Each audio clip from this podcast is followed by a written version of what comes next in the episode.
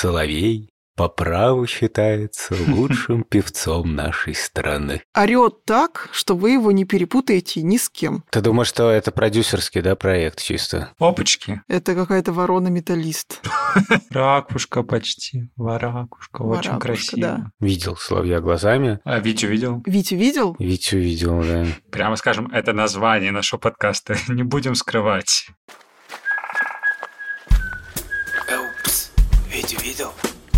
Стой, остановись! Смотри, вон в том кусте. Нет, чуть-чуть левее.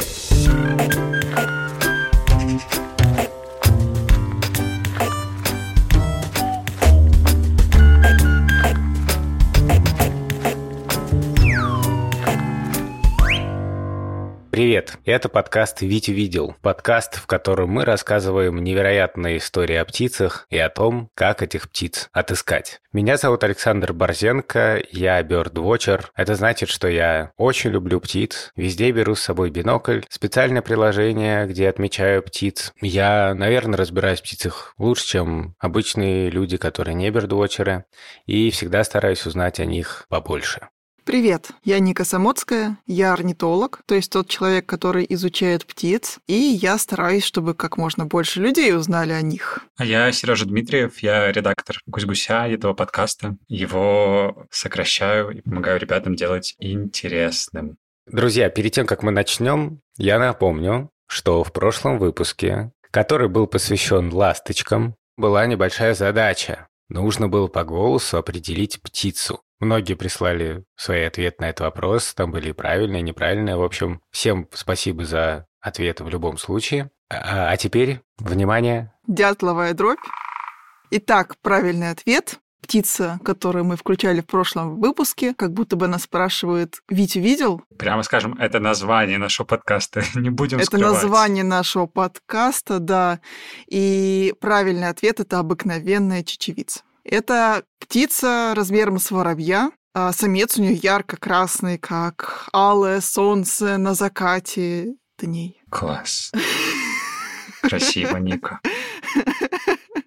И мы, конечно, запишем уже в этом сезоне про чечевицу эпизод, но сегодня мы поговорим о другой птице, тоже хорошей, а новая загадка будет в конце этого выпуска. Но сначала в эфире Витя видел новости.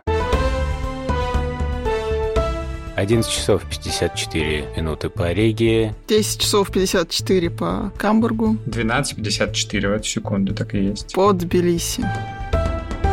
Ну что ж, мы начинаем наш э, новостной выпуск. э, И первая новость. Александр Борзенко впервые в жизни не взял в поездку бинокль, потому что у него был слишком маленький рюкзак. Какой ужас. Сейчас мы поинтересуемся, мы спросим у Александра Борзенко, отказался ли он от бёрдвотчинга без бинокля. Алло, Александр, вы нас слышите? Да, я слышу, здрасте. Вы отказались от бёрдвотчинга без бинокля? Нет, я бёрдвотчил без бинокля. И это было вполне круто. На самом деле мы гуляли с моим братом Андреем, который тоже бёрдвотчер. Мы были без биноклей, но гуляли с нашей бабушкой. Это все было в городе Ганновер. Ганновер находится в Германии, неподалеку от Гамбурга, где живет Ника, но я был всего на два дня, поэтому, к сожалению, мы не могли бы пересечься. Моей бабушке исполнялось 90 лет, и поэтому было бы странно, если бы я уехал.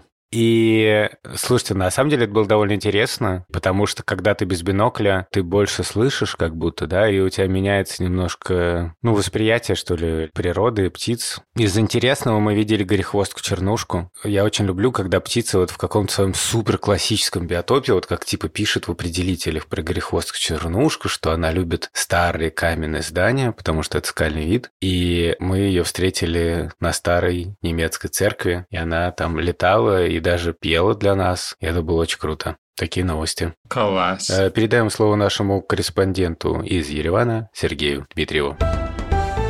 Добрый вечер, Александр. Рад вас слышать. У нас в Ереване солнечно, сейчас плюс 24 градуса по Цельсию. Ничего себе. А по Фаренгейту? И э, намного больше по Фаренгейту. К ночи, правда, немножечко холодает, но вообще-то очень тепло. Тут много птиц, но в основном все эти птицы воробьи. Каменные? Каменные воробьи, судя по моему э, определителю, существуют в целом на Кавказе, э, но, видимо, в горах. Из новых для меня птиц я открыл для себя черных дроздов.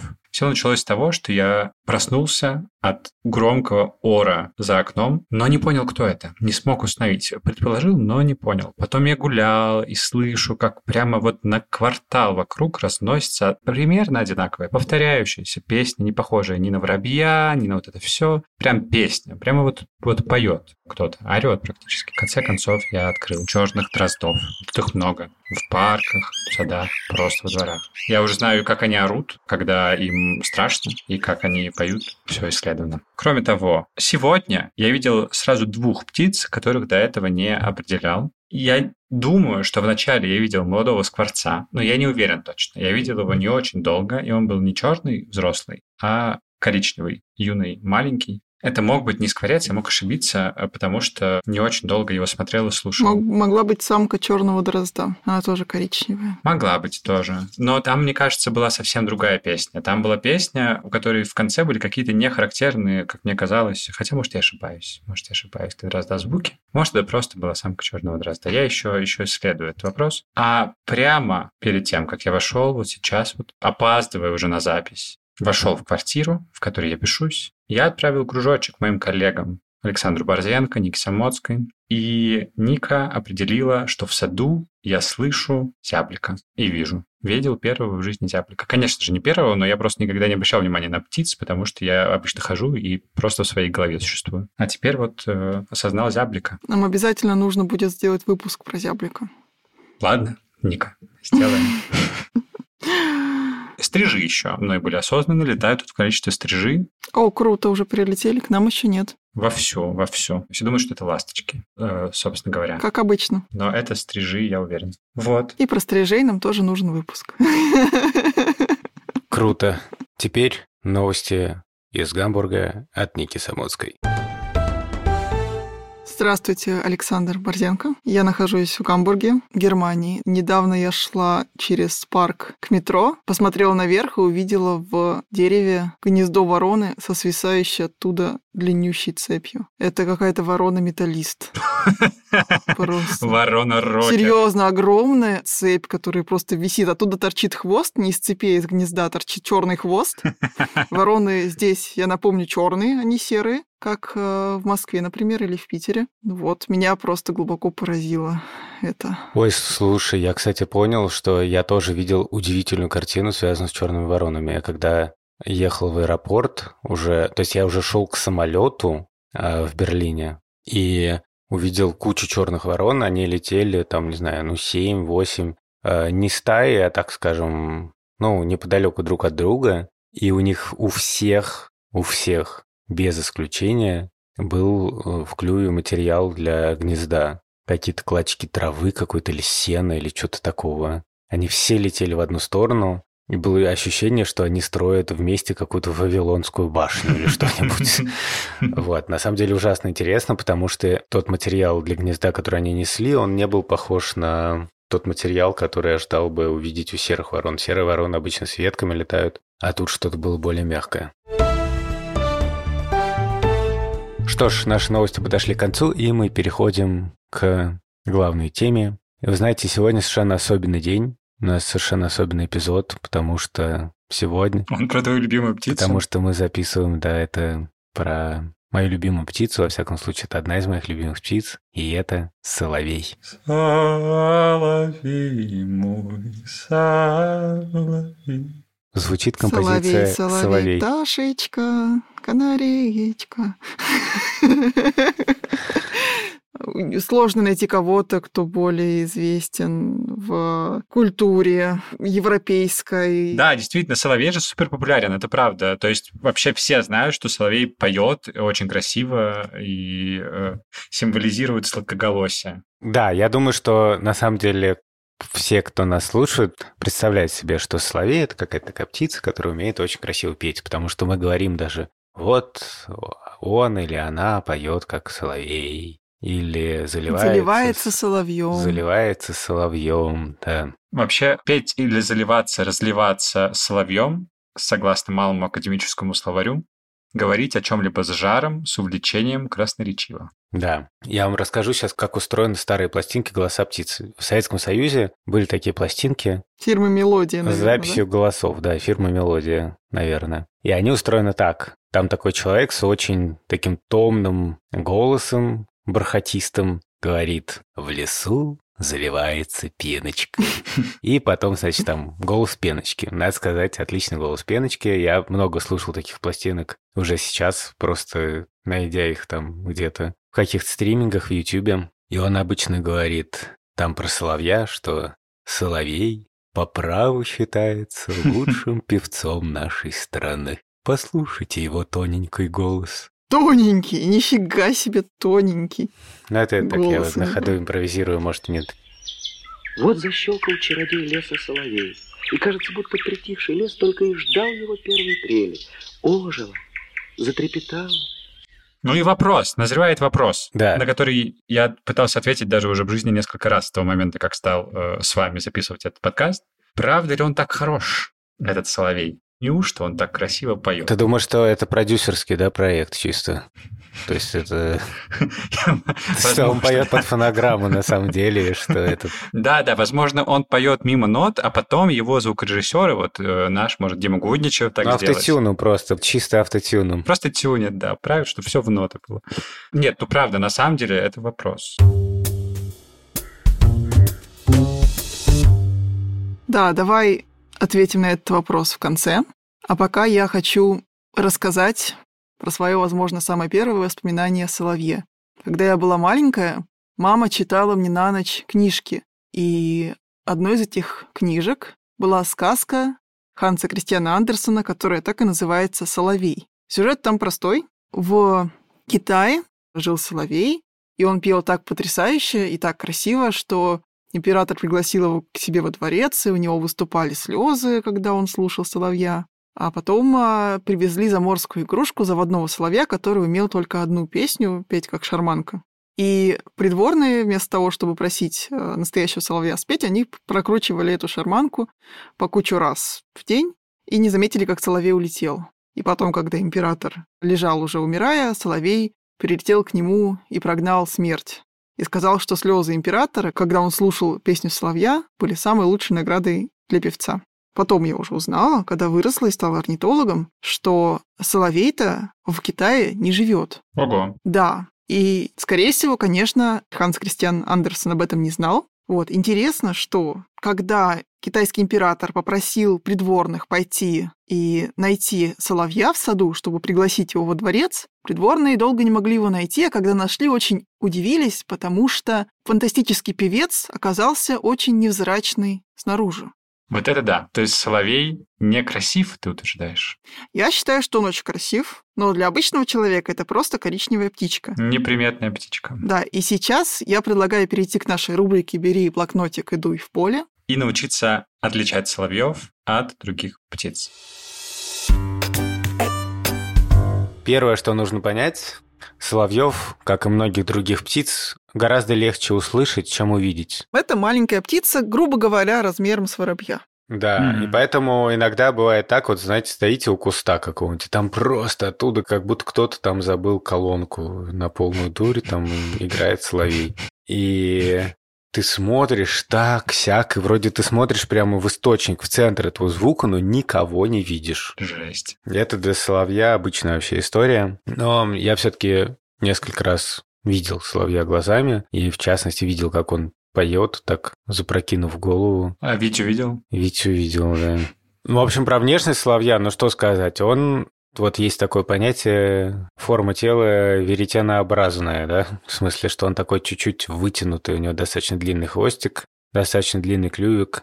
А вот если воробей кажется таким кругленьким и пухленьким, то соловей скорее такой более изящный, можно сказать, более такой вытянутый. Соловей похож на маленького дрозда. Раньше даже их относили к дроздовым, а потом оказалось, что не дроздовые они, а мухоловковые, отдельный род соловьи, люсциния по-научному. Это коричневая птичка с таким немножко красноватым хвостом длинным, который она любит задирать наверх. Прыгает обычно в нижней части леса, в листве шарится, например, в кустах прыгает. И у нее огромные черные глаза, печальные большие черные глаза, чтобы лучше видеть в полутьме таком подлеска. Мгм. Брюшко у нее достаточно светлое и такие небольшие, довольно тусклые пестрины по груди расходятся.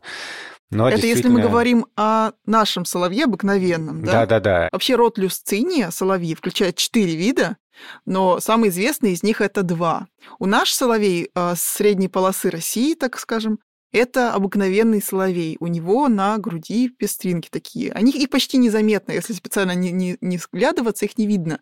Но, скажем, там в Москве и в Питере другого нет. А если вы слушаете нас откуда-нибудь из Европы или Юга, или Средней Азии, то у вас, скорее всего, живет южный соловей. Это близкий родственник нашего соловья. У него этих пестрин нет. Еще есть один э, соловей, называется варакушка.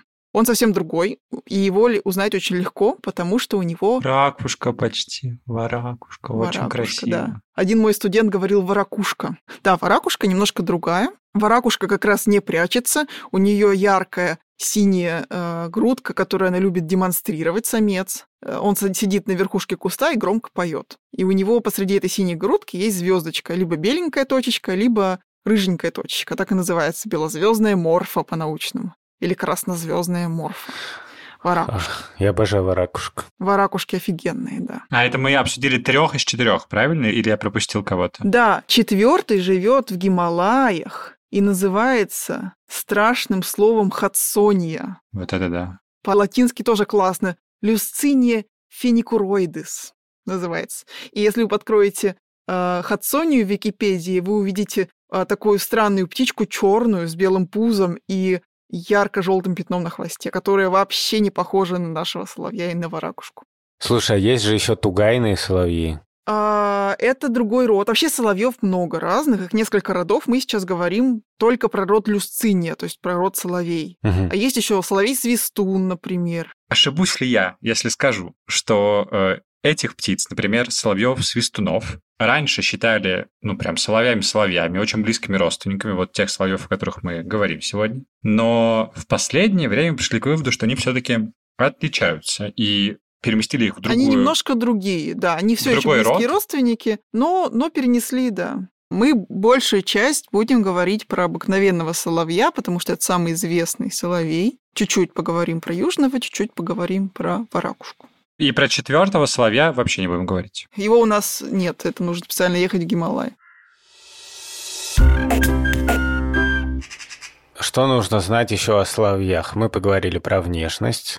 Про голос еще чуть позже поговорим. Отдельно мне хотелось бы еще сказать, что соловей – птица перелетная. И то, что называется дальний мигрант. Они летают достаточно далеко. Помните, в одном из выпусков мы делились новостями, и я рассказывала, что ездила в Танзанию. Так вот там я видела зимующих как раз соловьев и южного соловья, и обыкновенного соловья. Класс. Они там тоже поют на зимовке, вот интересно. Они запевают немножко, да, Мгм. чуть-чуть. Да, соловьи прилетают в начале мая примерно и поют где-то до середины июня. В Европу. Да, в Европу И, и в европейскую часть России. И в Россию, да. Например, обычно на 9 мая уже есть соловьи. Часто бывает так, что птицы прилетают, и они сначала не супер громко поют. Они как бы распеваются. Я вот много раз, в том числе в этом году, видел, например, зябликов, которые как будто так начинают петь, но быстро так замолкают и еще... Ну вот просто вот как будто они репетируют. Робкие зяблики. Да, ну вот э, мне кажется, что с соловьями может быть та же история. Пока они наберутся храбрости и полностью заявят права на свою территорию, потому что, напомню, таким образом самцы сигнализируют другим самцам, что они заняли и контролируют эту территорию. Соловьи, как мы сказали, относятся к мухоловковым. И, как вы думаете, что же они ловят? Мух. Бинго. Но на самом деле не только мух. Но да, они это насекомоядные птицы. Но они не совсем как большинство мухоловок, потому что мухоловки ловят насекомых в полете. Это такие воздушные эквилибристы. Я надеюсь, что мы еще успеем поговорить про мухоловок.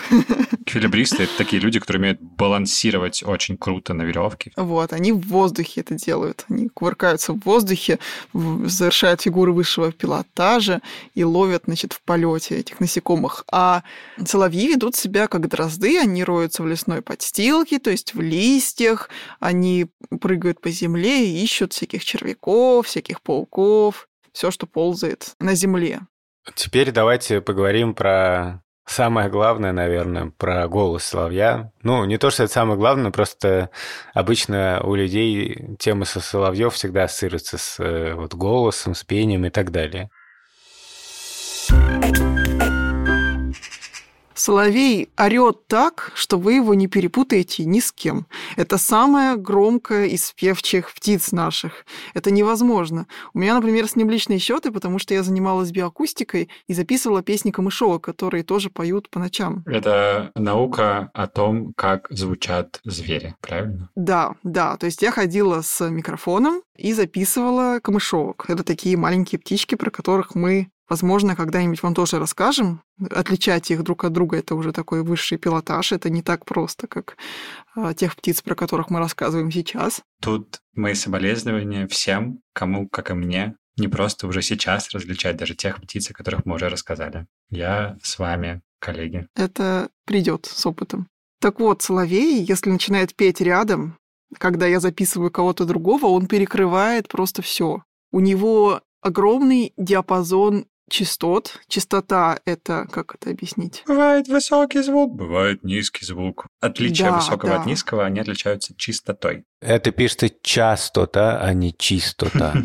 Да. Да. Соловей может петь на очень низких нотах, Вот такие. что большинство птиц не умеет, да. Соловей мой, И на очень высоких нотах. соловей мой. Диапазон нашей речи практически укладывается в диапазон соловья. И в том числе благодаря этому пение соловья кажется нам таким близким и красивым, потому что многие птицы поют очень на высоких частотах и дребезжат. И, скажем, если человек уже в возрасте, а, то он может даже и не слышать этого. И часто какие-нибудь писки пеночек кажутся как будто бы скрипом по стеклу или зарянки. Такие птички тоже есть. И мы про них тоже сделаем выпуск. Соловьи поют очень громко и очень разнообразно. Один из признаков, по которым я определяю то, что поет именно соловей, это как раз разнообразие его песни.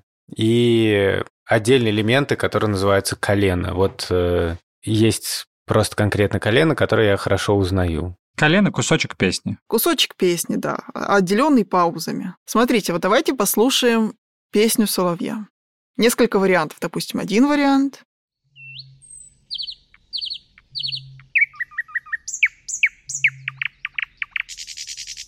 Второй вариант.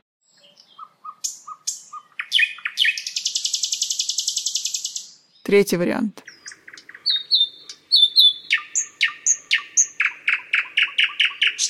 Это все обыкновенный соловей. Из чего состоит песня соловья? Сначала идет такая серия коротеньких звуков, потом идет самая красивая часть, называется запевка, за которую ценили соловья. Потом идет серия трелей. Слышите, сначала такой тёх-тёх, потом тук-тук-тук-тук-тук-тук. И у этих тук-тук-тук может быть разные, это трели как раз. Они бывают разные. Вот, то есть трели идут серией. И трель – это когда э, отдельный отрезочек повторяется много раз. Это такой вот ту-ту-ту-ту-ту-туда. Они бывают разные. Это интересно, потому что, когда не было телевизора и даже не было еще радио, люди очень ценили певчих птиц в качестве домашних животных. И соловьи были очень популярны э, в клеточном содержании. И в старых московских трактирах, купленные за какие-то бешеные деньги по тогдашним меркам, а соловьи устраивали вечерние концерты, и люди приходили, специально собирались, десятки слушателей, чтобы послушать выдающихся певцов. Одного какого-то соловья в одном трактире или там прям хор собирали из нескольких? Обычно одного. Обычно одного, потому что хорошего певца найти сложно. Вообще у хороших певцов бывает 20-23 типа песни. у обыкновенного соловья это прям очень хороший певец. Это уже такой взрослый соловей, потому что соловьи учатся э, дольше, чем другие птицы многие. Мы еще поговорим про обучение песни, там интересно тоже стоит рассказать. Вот, то есть соловей должен быть взрослый, уже опытный. У, у него должны быть определенные эти колена. Вот эти трели называются коленами тоже. Мгм. У таких э, самых начинающих певцов это обычно 7-8 типов песен. Это считается мало и не очень. Вот. И у такого середнячка где-то 12-14 типов песни. И очень важно, чтобы соловей все эти, значит, свои колена произносил четко, не путал их, не торопился, значит, четко, с чувством, с расстановкой их произносил. Это считалось признаком хорошего певца. И концерты эти соловьиные в трактирах, они были бесплатные для слушателей, а вот чтобы повесить клетку с учеником, то есть с другим самцом молодым, которого хотели обучить у маэстро, да, это уже стоило довольно дорого. И по воспоминаниям некоторых современников, э, соловьев, этих учеников, проносили в специально устроенных шляпах, чтобы не платить. То есть вот у тебя есть соловей, ты просто не владелец трактира этого, а просто человек. У тебя есть соловей. Ты хочешь, чтобы он научился красиво петь. Тебе нужно найти Мгм. соловья, который уже умеет красиво петь, Да, например, в трактире, где его держат. да, Но принести своего соловья открыто, чтобы он научился, будет очень дорого. да. И поэтому ты иногда можешь принести его по-тихому в шляпе, чтобы никто не заметил. Да, обустроить шляпу, чтобы он там сидел и слушал. Потому что молодые соловьи учатся у старых соловьев петь. Матерых, соловищ. У матерых, да. Причем раньше было очень престижным быть знатоком соловьиного пения.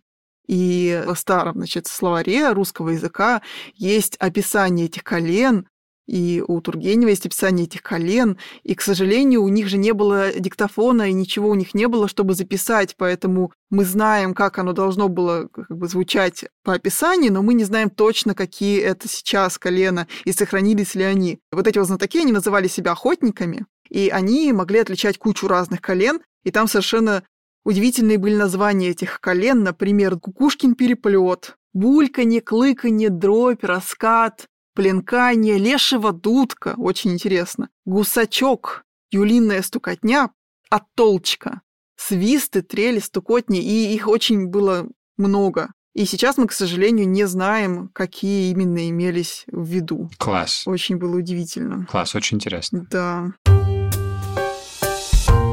Интересно, что у людей какие-то такие свои рейтинги, они там придумывают, что они ценят, какие свойства соловьиного пения, но не надо забывать, что соловьи поют не для людей.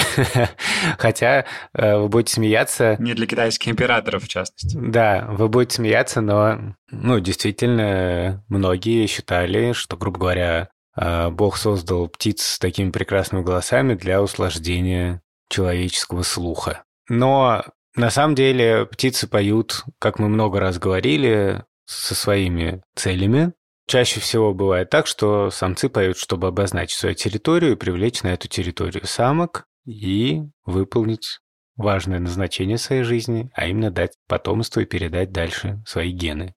То есть, грубо говоря, какая-нибудь самка слушает пение соловья, да, самца, ну и как-то там оценивает, стоит ли с ним приходить на его участок или не стоит, стоит с ним заводить потомство или не стоит. И считается, ну, во всяком случае, есть такая гипотеза, я не знаю, насколько сейчас она прям четко подтверждена, потому что я видел разные мнения на этот счет, разные данные, что чем разнообразнее у него пение, тем он более здоровый, тем он круче, тем он опытнее, значит, он надежный партнер. Мгм. Да, у птиц все немножко не так, как у людей. У них очень короткая жизнь. Соловьи, например, живут в природе 2-3 года, иногда чуть дольше, но реже. Вот. То есть человек может себе позволить побыть с одним партнером, ему не понравилось, он поменял партнера. Вот. У перелетных птиц, вот ты прилетел весной на место гнездования, тебе нужно срочно выбрать партнера, срочно отложить кладку, срочно вывести птенцов. И очень важно выбрать правильного партнера, сильного, и самцы соревнуются э, между собой, кто лучше по разным параметрам. Можно, например, отрастить большой хвост, как у павлина. Если у тебя самый красивый хвост, у тебя лучшая демонстрация, то ты самый классный, у тебя, значит, будет больше самок. Или самки тоже различаются по качеству, у них тоже есть свои сигналы. Вот, такое но у самцов слово, вот такое. Качество прям страшно. Ну, это научный термин, к сожалению, и животноводческий термин, да, то есть качество там быка, например. Не всех быков допускают до размножения фермера. Скажем, если он хилый, слабый, больной, то его не допускают, он некачественный. К сожалению, вот такое, немножко циничный подход. Про людей надо еще сказать, что ты сказал, что человек может себе позволить менять партнера. Главное, что человек может позволить не производить потомство. То есть, как бы... Да, да. Вот, а у соловьев все немножко иначе. Да, это так. Вот интересно, интересно, неужели нет соловья, который такой, мне не нужны дети? Я child-free. Child-free, И да. он поет Есть. такой child-free, child-free, child-free, child-free. То есть размножаются не все птицы в популяции. Иногда э, бывают птицы, которые не размножаются и помогают другим, скажем, кормят птенцов. Класс. чужих. В этом всем очень много интересного, и у нас, к сожалению, нет времени, чтобы прям рассказать про разные стратегии разных видов. В общем, если у тебя есть какие-то яркие пятна, то тебе нужно их демонстрировать, показывать, и ты сидишь где-нибудь на вершине куста и все это, значит, показываешь себя, там раздуваешь перышки. Вот. Но если ты невзрачная птичка, которая поет из середины куста, единственное, что ты можешь сделать, это сделать классную песню. И соловей умеет петь классные песни. Песню может быть классной по разным параметрам. Она может быть классная по громкости. У соловья очень громкая песня с низкими частотами, как будто бы они знают этот закон, что скорость затухания звука, чем ниже частота, тем она меньше. То есть низкий звук, такой о распространяется дальше, чем высокий. Такой. Поэтому, если вы слышите где-то очень вдалеке музыку, то вы, скорее всего, слышите ее басы. Туф, Да, вот это дуц, дуц, дуц, дуц. Наверха не слышите. Да. Вот. И второй параметр, который вы можете улучшить, это разнообразие. Чем лучше у вас память, тем разнообразнее у вас будет песня. У них нет ярких пятен покраски никаких, то есть они довольно незрачные, они прячутся от хищников лучше, потому что они коричневые, зато у них такое классное пение. И по ночам самки ходят и слушают, кто где, как поет. Серенады дальше делают слушают. свой выбор. Да.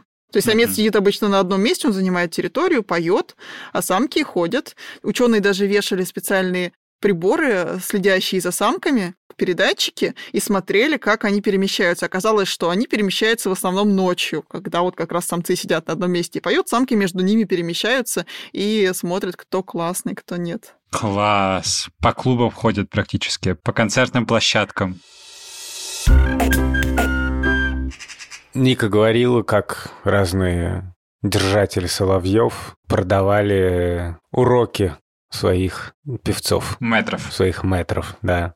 Действительно, и в природе тоже есть такой процесс обучения, и у разных птиц обучение устроено по-разному. Кто-то, например, очень быстро отрывается от родителей и вообще особо ничему так специально не учится и действует больше опираясь на какие-то врожденные свои инстинкты и вот заложенные механизмы поведения. А кто-то, наоборот, очень сильно полагается вот на этот процесс обучения. И те птицы, у которых сложная песня, они часто именно учатся этой песне. И обучение — это в основном, конечно, просто подражание. Да, в общем, как и у людей. Мы тоже, когда учимся, мы пытаемся подражать. У соловьев тоже как бы птицы учатся друг у друга. И более того, иногда соловьи включают в свои песни совершенно не птичьи мотивы. Как скворцы. Ну, как и скворцы, да. Не так, наверное, у них развит этот механизм, но у соловьев тоже есть пересмешничество. Смотрите, очень много исследований сделано на южных соловьях, потому что южные соловьи гораздо более продвинутые певцы. У них репертуар порядка 200 типов песни по Что? сравнению с нашими. Да, наши гораздо меньше. У наших сколько-то было там? 30 сколько-то? 40 сколько-то у обыкновенных? У наших 20-23 у хороших певцов, прям совсем хороших. Мгм. Вот, то есть наш соловей поет поскромнее чуть-чуть, чем южный. Вот, у южных очень большой репертуар. Да, и у южного соловья часто встречаются всякие похожие колена на, например, крик поползня или синиц, или какие-то еще звуки. Вот, но, как вы понимаете, очень сложно в таком разнообразии прям э, досконально разобраться. Вот, про обучение э, есть такая штука, что большинству певчих птиц оно нужно. Есть два варианта э, у обучения у певчих птиц. Есть так называемая по-научному закрытая модель. Это когда птенец учится, когда он еще маленький, где-то 35-50 дней ему, и вот э, закончился этот период, и все, и он учиться больше не может. То есть вот все, что он выучил в это время, только это он теперь и сможет петь. Например, такое у зяблика. Если зяблик за это время, допустим, был изолирован от других зябликов, то есть птенец рос в лаборатории, где не было других звуков. Такие эксперименты тоже были. Э, птицы выращивали в лабораториях без посторонних звуков. Они э, развивали какую-то песню, но какую-то странную, непонятную, которая не очень походила на то, что э, должно быть. Вот. И после этого они уже учиться не могли. А есть птицы с разнообразными песнями чаще всего, да, у которых открытая модель обучения — это когда птица может учиться дальше после окончания вот этого вот э, чувствительного периода у птенцов. Например, у певчего дрозда, мы уже обсуждали немножко певчих дроздов, у него очень разнообразное пение, у него как раз открытая модель обучения, то есть он может учиться дальше. Он всю жизнь учится. Ну, по-разному бывает. У канарейки, например, открываются иногда окошки в жизни, когда она может учиться, там в определенное время в году. Ого. Вот, это все довольно сложный анализ, он требует э, анализа мозга также, чтобы посмотреть, как все происходит, лабораторная история, и это до сих пор продолжает изучать. Так вот, Соловей тоже учится дальше, то есть он не заканчивает обучение на первом этапе. И были а, исследования, когда соловьев и выращивали без звуков, и выращивали с какой-то искусственной песней, и выращивали с другим самцом. Так вот, лучше всего соловей учится, когда он находится рядом с очень опытной птицей. И чем дальше в жизнь, да, чем он старше, тем у него разнообразнее становится песня. Понятно, что это зависит не только от возраста, но и от способности конкретной птицы, да, то есть некоторые, допустим, люди лучше запоминают слова, некоторые хуже, также соловьи тоже. Но факт в том, что он может учиться и дальше. И поэтому птица даже второго года может дальше учиться. И чем старше соловей, тем обычно лучше поет. Кстати, больше всего ценились курские соловьи у птицеловов, потому что у них самое разнообразное пение и самое красивое, и колено у них были красивые. И есть такая штука, что когда птицеловы вылавливали лучших певцов, многие колена оказались утраченными в популяции, потому что молодым птицам не у кого было больше учиться. Вот так вот люди убивают соловьиные песни. У соловьев передаются песни как культура, да, как у нас передается литература из поколения в поколение, так у соловьев с поколения в поколение передаются песни. И, скажем, в Москве были довольно большие исследования ученых из Московского университета. В Москве есть собственный диалект Соловьев, прям диалект такого мегаполиса, вот столичные, значит, соловьи. То есть большой знаток может отличить московского соловья от питерского? Да, может. Ученые ездили по Московской области, и, например, оказалось, что вот севернее Дмитриева и Сергиева Посада, там уже уменьшается количество московских песен, там уже другой диалект. На уровне Москвы где-то впущено там как раз московский такой диалект, а уже южнее, дальше за тульскими засеками, там уже совсем другая культура. Это все разные песенные культуры. Ну, реально все как у людей, да. потому что вот есть всё московский диалект, московский выговор. Сейчас он уже во многом утрачен, но известно, что вот москвичи, они немножко акают, да, что называется. То есть говорят вот молоко, они говорят молоко, да, как в некоторых других регионах, а говорят молоко, э, не булочное, а булочное, не коричневое, а коричневое. Во всяком случае, так было раньше. Сейчас это все к сожалению, на мой взгляд, сгладилось. Вот. Но у Соловьев это, наверное, не сгладилось. Вполне есть. И это очень интересно. Да, причем некоторые колена пропадают, некоторые возникают. То есть это живой язык, фактически как наша речь. Новояз у них тоже бывает. Более того, меняется громкость из-за уровня городских шумов. И московские соловьи, вообще мегаполисные соловьи, они стали петь повыше, чтобы пробиться через этот городской шум. Я напоминаю, что у нас есть телеграм-бот, его легко найти, достаточно в телеграме набрать «Вить увидел». Часто в этом чате спрашивают, как найти соловья. Лучше всего искать соловья в мае, и выйти на прогулку где-то в 3-4 часа утра. Ну, конечно, если вам не очень много лет, то обязательно это сделать со взрослыми. Я думаю, они тоже получат большое удовольствие от прогулки в 3-4 часа утра перед работой. И слушайте лес. Идите в какой-нибудь парк. Чем больше этот парк, и чем более он дикий, тем лучше. Но еще прислушивайтесь и к своему просто двору, если там есть какие-то кусты и деревья. Бывает так, что даже в центре большого города, посреди двора, селятся соловьи. И если вы услышали в своем дворе соловья, это хороший признак. Это значит, что там все неплохо с экологией. А как мы все-таки ответим на вопрос эпизода-то? У каждого может быть свое мнение. Как бы вы ответили? Правда ли, что Соловей поет лучше всех? С научной точки зрения нужен критерий, почему мы оцениваем. Если по разнообразию, то лучше всех поет многоголосый пересмешник, потому что у него самая разнообразная песня.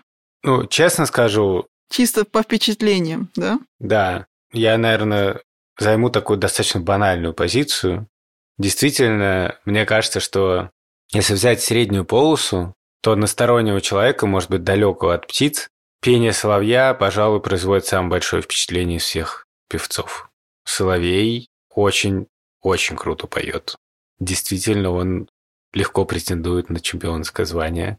Поэтому, да, уважаем, уважаем его певческие способности, что и сказать. Я вот вообще не знаю, как поют какие птицы, и не разбираюсь в птицах, но... Я уверена, что ты слышал его. Я пока, пока записываем, послушал в Ютубе. Но я бы сказал, что если человек, у человека есть какая-то своя родная птица, если он живет, например, с сорокой, то даже и сорока, может быть, для него поет лучше всех остальных. Может быть, у каждого из нас есть свои э, лучшие певцы.